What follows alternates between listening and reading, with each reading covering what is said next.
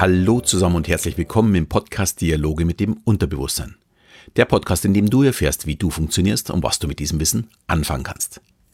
Mein Name ist Alexander Schelle und das heutige Thema baut auf dem von vorletzter Woche. Es geht wiederum um Denkblockaden, diesmal aber nicht im Kreativprozess, sondern plötzlich auftretende Blackouts, wenn ich mein vorhandenes Wissen einfach nicht mehr abrufen kann.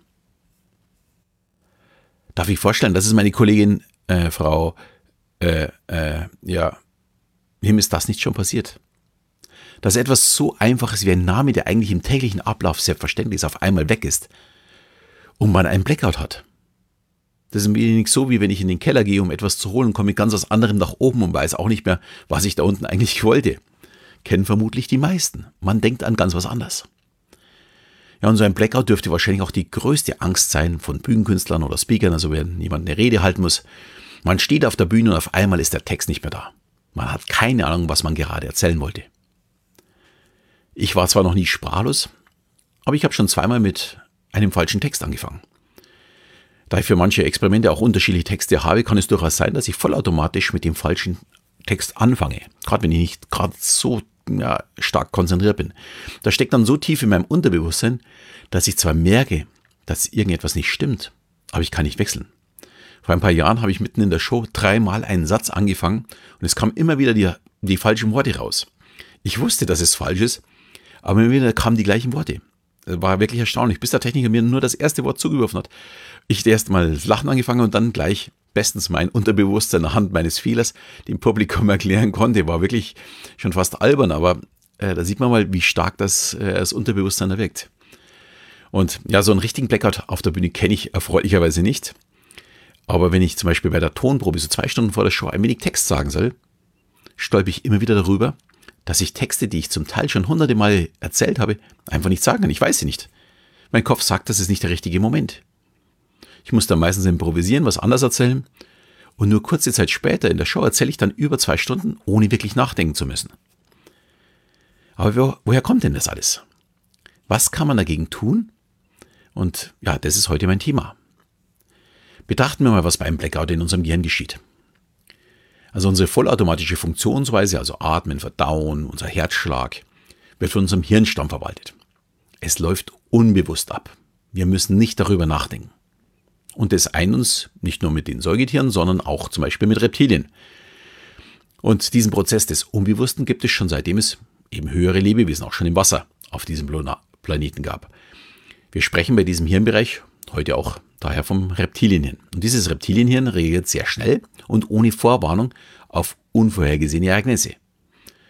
Ja, mit der Konzentration dann von aller Energie, die zur Verfügung steht, auf die wesentlichen Vitalfunktionen.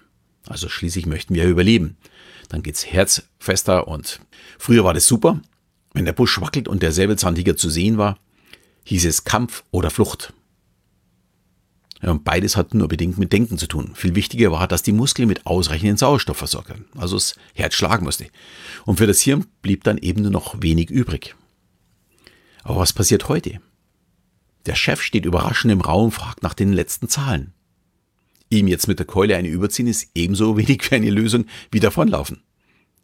Aber genau darauf sind wir eigentlich immer noch programmiert.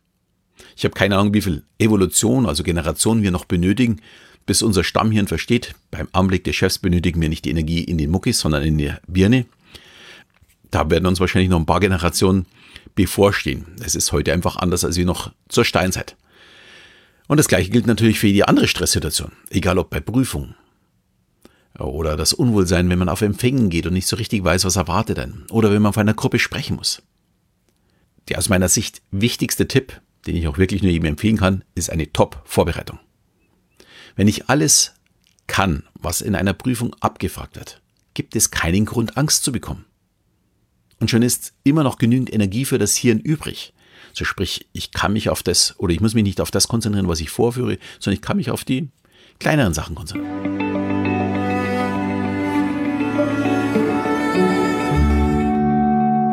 Mir hilft zum Beispiel auch ein kleiner Spicker, bevor ich zu einer Veranstaltung gehe. Da steht dann drauf, also mittlerweile ist das natürlich am Termin bei mir auf dem Handy drauf. Wie heißt mein Ansprechpartner? Wer ist vielleicht noch wichtig? Auf was muss ich achten? Manche glauben, das wäre vielleicht übertrieben. Aber ich bin vorher schon natürlich mit meinem Kopf woanders.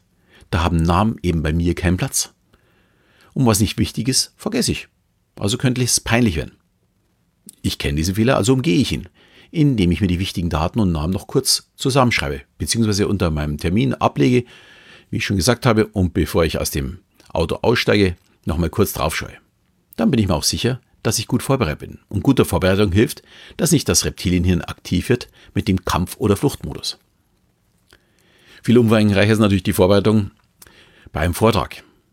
Wenn man es schafft, dass er vorgetragen wird, ohne darüber nachzudenken, dann ist man eben auch fit genug im Kopf, um auf Überraschendes zu reagieren und nicht in Panik zu geraten. Und diese Vorbereitung muss nicht unbedingt auf der Bühne stattfinden. Ich zum Beispiel bereite mich die meiste Zeit im Liegen vor. Manche werden jetzt wahrscheinlich glauben, was für ein fahler Hund liegt zumindest in dem Punkt nicht falsch. Aber äh, im Liegen kann ich nicht nur meinen Text durchgehen, sondern mich ja in die Szene hineinversetzen. Was tue ich? Ich schließe dabei die Augen. Äh, dann auch, was tut mein Zuschauer in dem Moment? Ich stelle mir also genau vor, wie ich auf der Bühne mit meinem Gast hantiere, wo er und auch ich steht, wann derjenige was zu tun hat, und umso intensiver ich das mache, umso weniger Unvorhergesehenes kann dann in dem entscheidenden Moment passieren. Und wenn was passieren würde, weiß ich sofort, wo ich ihn hinbringen muss, wo er stehen sollte oder was er gerade tun sollte. Und kann dann eingreifen.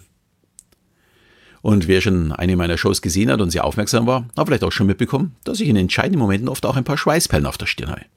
Das kommt, weil ich weiß, jetzt wird es kritisch. Läuft es wie geplant oder passiert irgendwas Unvorhergesehenes für mich? Und wenn die Szene vorbei ist, kann ich auch wieder viel leichter weitermachen. Dann läuft wieder alles unterbewusst ab und ich muss nicht groß darüber nachdenken. Ich kann wieder viel mehr spielen. Aber diese kleinen Momente, wo ich sehr, sehr konzentriert sein muss und auch darauf angewiesen bin, dass der Zuschauer auch wirklich mitarbeitet, äh, die sind natürlich immer ein bisschen kritisch. Ja, und wer vor einer Präsentation, einem Vortrag oder einer Prüfung nervös ist, obwohl top vorbereitet, kein Problem. Das gehört dazu. Und ein wenig Adrenalin kann nicht schaden, um volle Konzentration zu entwickeln. Damit muss man umgehen. Und trotzdem können noch ein paar Dinge Abhilfe schaffen.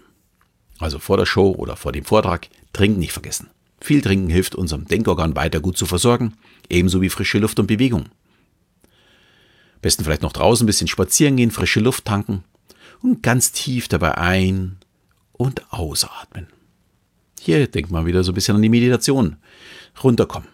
Der Sauerstoff muss dann ins Blut und ja, somit auch ins Gehirn. Der Körper muss eben für Höchstleistung vorbereitet sein. Das gilt natürlich genauso auch bei Prüfungen. Was auch nicht schade ist, zum Beispiel Ablenkung. Fokussieren ist sehr, sehr gut, aber zu viel verursacht Stress. Wenn ich das tagelang mache, ja, dann werde ich so einen Stress in mir drin haben und den möchte ich einfach nicht. Und den möchte, glaube ich, keiner haben. Also hier ist auch ein bisschen Ablenkung, auch mal was anderes tun. Ganz, ganz wichtig, auch mal eine Nacht drüber schlafen. Dann noch eine weitere Möglichkeit ist für alle auditiv Veranlagten Selbstgespräche führen. Ja, da lacht immer jeder. Aber ich erzähle das auch in meinen Selbsthypnosekursen immer wieder. Ich mache das zum Beispiel gerne im Auto oder habe das früher vor allem sehr gerne im Auto gemacht, wo ich noch als Key-Accounter unterwegs war und vor allem noch jung war in den 90er Jahren und vielleicht auch mal nervös war von einer großen Präsentation, da habe ich mich im Auto angefeuert. Und es sieht heute auch nicht mehr so skurril aus wie eben in den 90er Jahren. Ja, heute gibt's äh, telefonieren die meisten im Auto, also wenn da jemand spricht, ist kein Problem. Die 90er haben schon die Leute geschaut, warum spricht denn der da in seinem Auto? Ist vielleicht nicht jedermanns Sache, für mich war und ist es immer noch super. Und diejenigen, die sehr geplagt sind von Blockaden oder ständig Angst davor haben, empfehle ich vielleicht einen Anker zu setzen. Das könnte zum Beispiel ein Glücksbringer in der Tasche sein. Das kann das Zusammenpressen von zwei Fingern sein. Oder ein Bild, das man sich nur kurz vorstellt. Oder vielleicht auch ein Duft, ähm, den man kurz vorher einatmet. Wenn man Hilfe benötigt, greift man auf diesen Anker zurück und man resettet sich in diesem Moment schlagartig. Wie das genau funktioniert, habe ich auch schon mal in einer Folge besprochen und wie das genau geht, zeige ich natürlich in meinem Selbsthypnose-Online-Kurs. Dafür ist jetzt wahrscheinlich der Podcast dann doch etwas zu kurz und da steckt ein bisschen mehr dahinter, um es dann wirklich auch richtig zu machen und es auch nutzen zu können. Ja, ich hoffe, ich konnte allen Geplagten von ja, diesen Blackouts ein wenig Hilfe geben, für alle anderen ein paar hilfreiche Tipps mitgeben und ich wünsche jetzt ganz viel Spaß beim Umsetzen. In diesem Sinne verabschiede ich mich wieder bis zum nächsten Mal, wenn es wieder heißt Dialoge mit dem Unterbewusstsein.